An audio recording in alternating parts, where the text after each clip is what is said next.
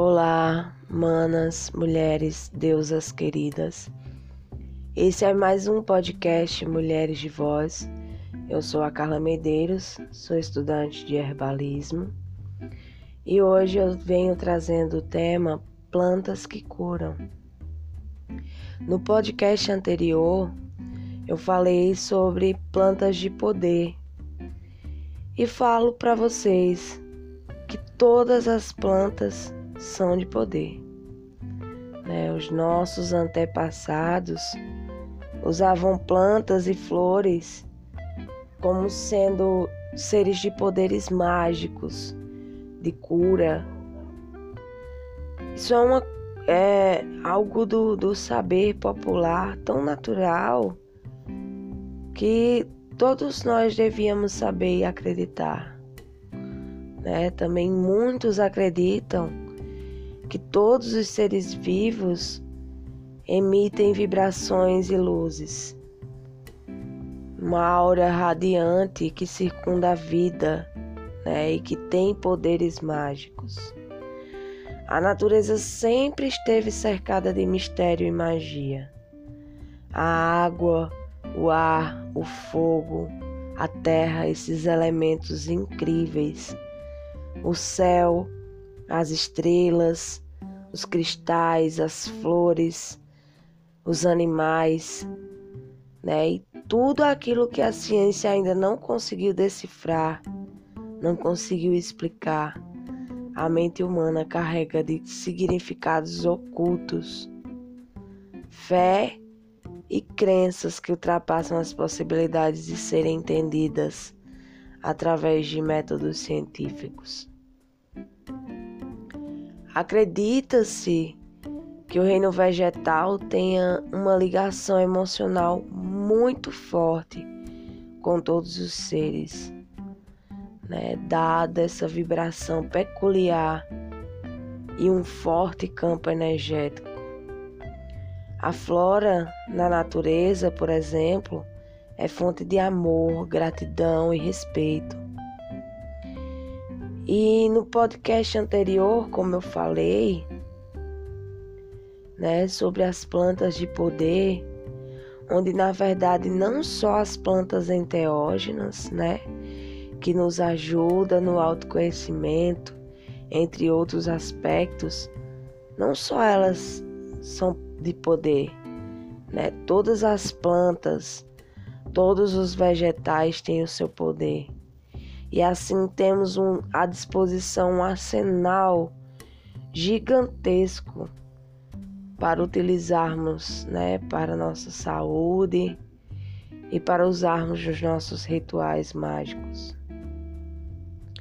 O uso mágico das plantas não se resume somente nas propriedades ocultas. Né? Esse é apenas o estudo do seu destino final. No estudo sobre as propriedades de cada planta, vemos que elas apresentam características únicas, né?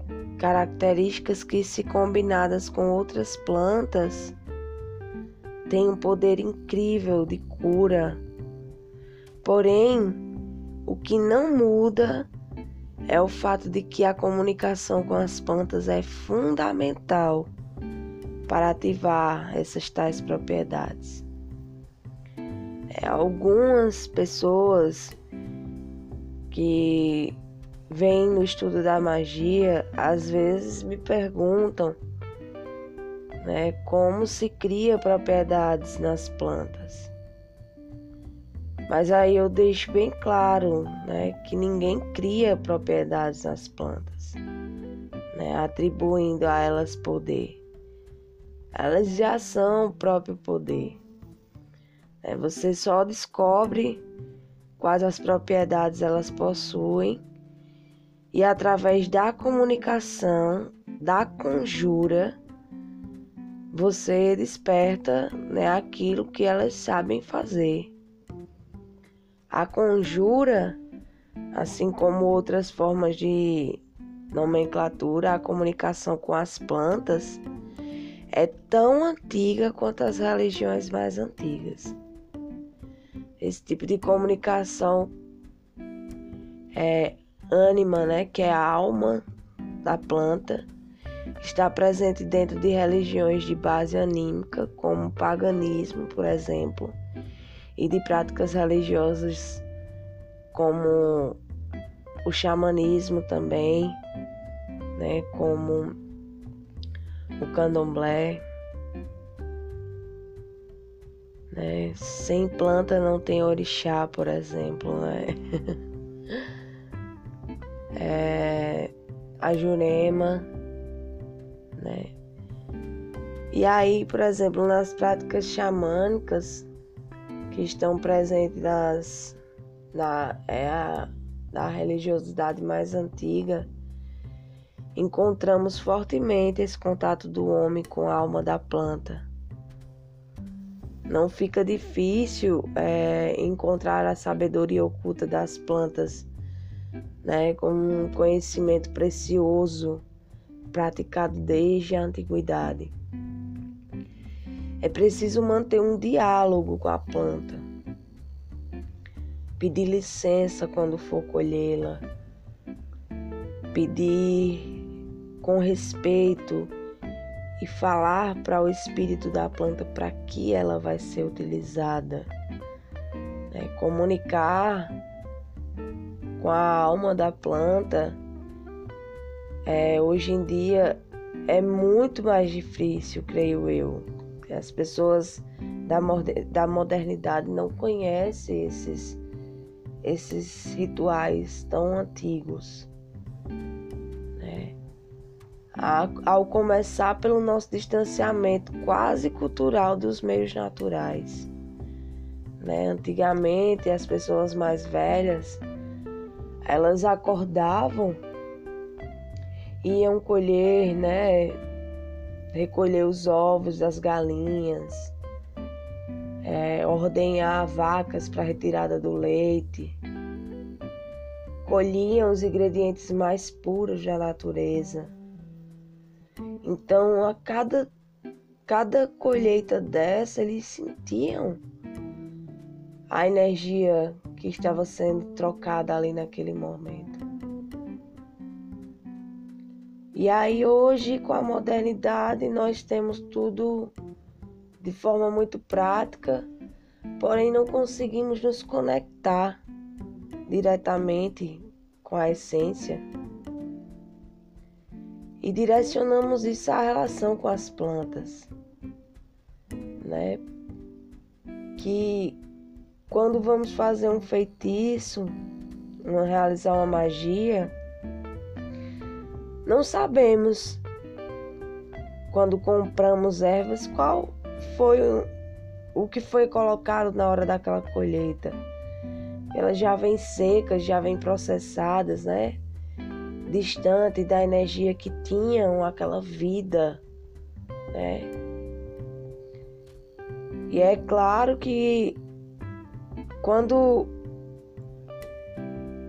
o dom da, da comunicação é desenvolvida com elas, é possível acessar essa energia. Né? Estabelecemos uma comunicação com a alma da planta. No entanto, a essência da planta fresca ainda é muito mais forte. Devemos perceber isso. Né? Quando a gente vai até uma árvore, por exemplo, e estabelecemos uma comunicação, aí sentimos e falamos para ela: peço-te licença partícula divina de Deus. Preciso das tuas folhas para realizar um banho de cura. Nossa, isso é uma experiência incrível. Né, as plantas ela têm os seus próprios gostos e personalidades. Elas respondem de uma forma e elas se atêm às necessidades dos homens. E aí, quando temos a oportunidade de contactar uma desses seres do reino vegetal, entendemos a sutileza da forma como elas se comunicam. E ao observar as plantas, percebemos também o quanto nós, seres vivos, somos elas também. Precisamos de carinho, precisamos de adubo, precisamos de sermos poldados né, nas nossas limitações, nos nossos medos, nas nossas angústias. E aí, dentro dessas limitações, eu gostaria até de citar um exemplo. Eu não plantava porque eu falava, eu não tenho mão para plantar. Olha que limitação. E aí, de repente, eu me abri para isso. Eu comecei ingerindo essas plantas sentia o sabor, sentia o aroma, sentia a forma como meu corpo processava o efeito de cada planta. Percebi o comportamento delas na escassez dos meus nutrientes. E aí percebi que eu também tinha meu período de floração, meu período de vegetação, meu período de dar frutos. tudo isso diz muito sobre nós. E tudo isso diz muito sobre essas plantas. Por exemplo, também, assim como há pessoas calmas, pessoas que levam calma a quem elas encontram, Existem pessoas mais impulsivas que fazem vibrar mais rapidamente a energia de um lugar. Há plantas que fazem isso também. Né? Isso tem a ver com a essência de cada uma delas. As plantas também elas conhecem a potência dos seus conjuradores. Elas tendem a gerar um, um um aquecimento nas mãos a serem manipuladas, né, das pessoas que as conjuram, que vão usar nos seus feitos mágicos. E aí, também de forma peculiar, as, flor, as flores é, ligadas aos assuntos familiares e curas de relacionamento tendem a apresentar a cor azul. Cada uma de acordo com a sua personalidade, leva a um determinado tipo de cura, a um determinado tipo de uso. E esses fatos estão relacionados é, àquilo que chamamos de assinatura das plantas. E isso nos traz muitas vezes mais informações do que várias informações contidas em, em listas baratas por aí. A combinação das ervas também é um caso a ser dado bastante atenção. Elas às vezes trabalham de forma sozinhas, são autossuficientes e também é, guardam o essencial para o que elas se propõem fazer. Em outros casos, eu percebo que elas se juntam a espécies diferentes também. Elas se somam, sabe? E o interessante é que o produto final é único. É um resultado que nenhuma das duas ou três ou quatro poderiam conferir sozinha a um trabalho. Volto ao número 3 por ser um número né, bem preciso. E aí algumas plantas possuem os seus atributos. É, algumas plantas simplesmente elas não trabalham juntas. Não que elas se recusem, mas é que elas se anulam. Né? Por exemplo, a valeriana. Sempre que eu penso na valeriana, vem à minha mente trabalhos relacionados a remoções de condições de maldições, limpezas espirituais. Né? Logo, ela trabalha com plantas irmãs é, de limpeza e banimento. Né? E o objetivo, no caso, de remover o que pode estar gerando mal, né? como, por exemplo, brigas de, entre casais, né? Mas a atuação dela não para por aí. E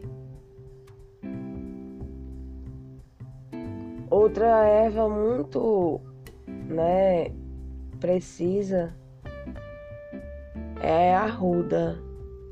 Ela tem também esse poder de remover o mal, ela é muito utilizada, né, nos nas religiões aqui no Brasil, algumas religiões.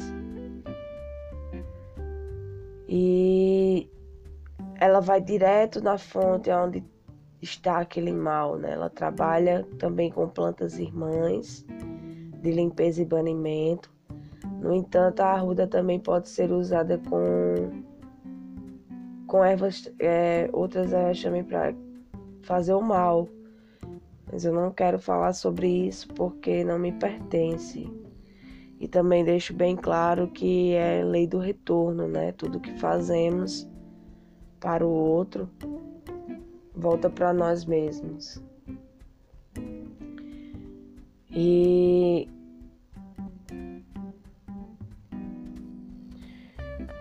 E volto à minha reflexão sobre a importância de estreitar os laços com esses seres vivos para usarmos nos nossos feitiços ou nas nossas medicinas naturais, né? Afinal, a comunicação com a planta é fundamental para, para termos sucesso no nosso trabalho de magia, né? Seja dentro de qual religiosidade você praticar. E que possamos lembrar também que não há diferença entre né, esse tempero que usamos na cozinha da nossa casa e uma planta não conjurada. Né? Sem a conjura, ambos são só uma lembrança física daquilo que poderia ser acordado. Então, que possamos usar nossas vozes para que possamos ser escutados por elas. E aí, eu vou falar um pouco, alguma, listei algumas plantas para vocês, né? Começando pela arruda, já que eu falei na arruda. No Brasil, é, a arruda é talvez a nossa erva mágica mais conhecida, uma das. É uma planta de muitos usos e tradições, né? seja na medicina popular ou no candomblé, na jurema, na umbanda, né? ou em crenças benzedeiras e curandeiras. É, dizem que ela tira o mal olhado, afasta os maus espíritos e é muito colocada na frente de casa, né? Ou usada em ramos da cabeça para se realizar alguma cura. Mas seu uso medicinal também é conhecido para tratar feridas, contusões, esgotamento físico, hemorroidas e varizes, por exemplo. Além do seu poder mágico, também tem um aroma muito forte, muito decidido. Né? Avisa que a arruda é uma planta de grande presença. A rosa branca, muito utilizada né, nos banhos. Esse banho de rosas brancas, especialmente para as mulheres, né? Ajuda a combater as mazelas do sexo feminino, né? os corrimentos vaginais, problemas uterinos, mas, mas também traz né, um, poderes relaxantes, né? Pois ajuda a reduzir o nervosismo e a ansiedade também. As rosas sempre foram consideradas medicinais. Né? No caso das rosas brancas, elas estão é, ligadas à reverência, ao segredo, à inocência, à pureza, à paz de espírito. Outra muito conhecida é a espada de São Jorge, né? Muito comum se ter espada de São Jorge na casa dos nossos aqui os brasileiros, né? Pois acredita-se que traz proteção astral para o lar.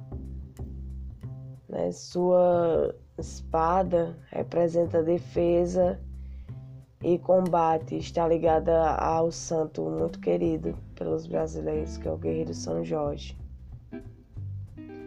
Absinto é uma planta também que foi considerada né, uma planta de poderes mágicos, né, que abriam portas do além, aguçando a criatividade, e ficou também conhecida por fada verde. Teve influência né, com os artistas, com os poetas, com os pintores, de vários movimentos artísticos.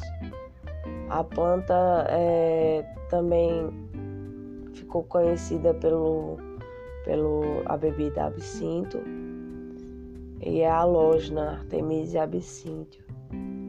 E na magia é, diz que ela evoca a adivinhação e a proteção espiritual.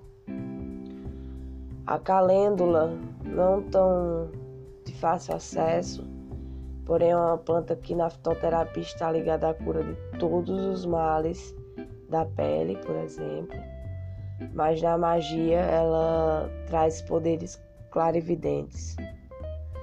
O louro, o louro tão mais fácil de se encontrar, está ligado à magia, né, desde os tempos mais antigos. Na mitologia grega era um dos símbolos que representava a cura, é, a poesia, a música e a profecia. É, o louro está ligado aos atletas também, aos guerreiros, ao deus Apolo, né, o deus da luz e sabedoria. E o louro simboliza a vitória.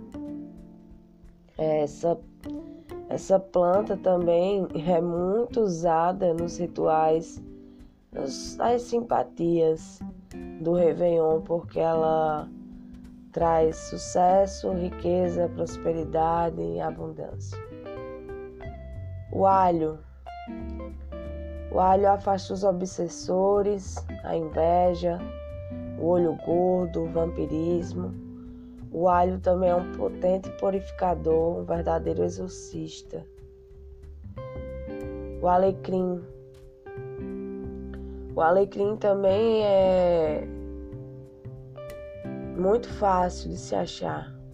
Né? Atua na limpeza energética, traz mais vida, limpa as frequências de depressão, muito importante para combater a depressão. Quem também estiver tendo sonhos pesados, pode se colocar um galho de, de alecrim dentro do, do travesseiro quem se sentir muito cansado, ao acordar com um galho de alecrim dentro do travesseiro também revigora as forças. A alfazema purifica, afasta as energias negativas e energiza. O anis estrelado energiza, atrai sorte e prosperidade. A camomila, além de ser um ótimo calmante. Afasta a inveja, olho gordo e perturbações espirituais. O cravo da Índia atrai sorte, poder, energiza e abre os caminhos. A canela. A canela é símbolo de sorte, progresso, atração e dinheiro principalmente é, o amor, canela é muito usado nos feitiços de amor. Também existe um ritual muito simples com a canela, podendo se soprar a cada dia primeiro de cada mês Soprar a canela na porta de casa para trazer prosperidade e abundância. As sementes de erva doce acalma e traz bons fluidos.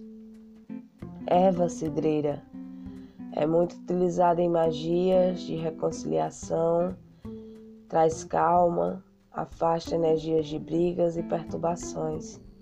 É interessante se ter um pé de cidreira em casa para trazer harmonia, para trazer calma para a família.